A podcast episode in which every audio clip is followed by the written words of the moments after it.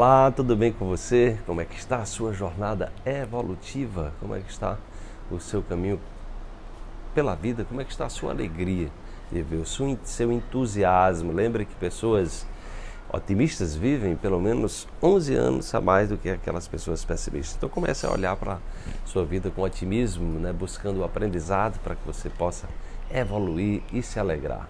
Vamos então para a reflexão de hoje. Busque alternativas inovadoras. O mundo exterior é uma réplica do seu ego. Se quer ver um mundo novo fora, trate de criar algo novo. Seja protagonista de um novo roteiro dentro de você. Confie. O que a gente chama de ego, na verdade, a gente costuma falar muitas vezes do ego como se fosse uma coisa só ruim. Na verdade, o ego é a programação, a forma como a gente reagiu ao meio ambiente e criou programas internos.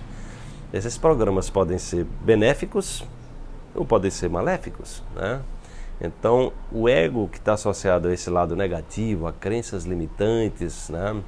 É, aos sabotadores, a pessoa vive o tempo todo pensando em coisa negativa, o tempo todo achando que tá as coisas, que o mundo está tramando contra ela, que as pessoas estão o tempo todo tramando contra elas. Né? Então, esse é o lado ruim do ego, que são aquelas memórias aprisionantes né?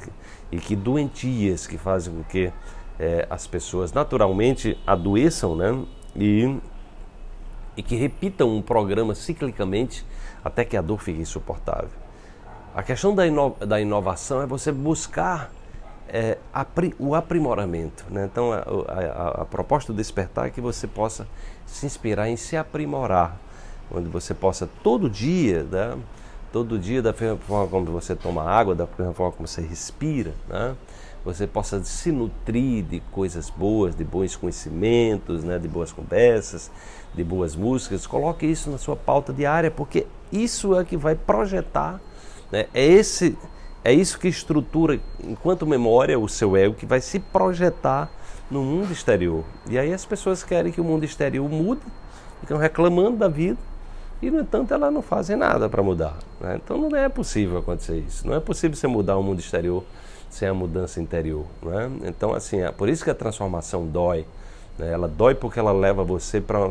É, ela convida você a sair da zona de conforto, da zona de estagnação, ela convida você para se aprimorar, para você evoluir, para você usar, para você inovar-se. Né? Então, veja o que é que você está precisando se inovar e faça isso como uma diversão, não faça isso como um sofrimento, faça isso numa perspectiva de alto investimento. Você lembre-se, eu sempre digo, você é o maior ativo do mercado.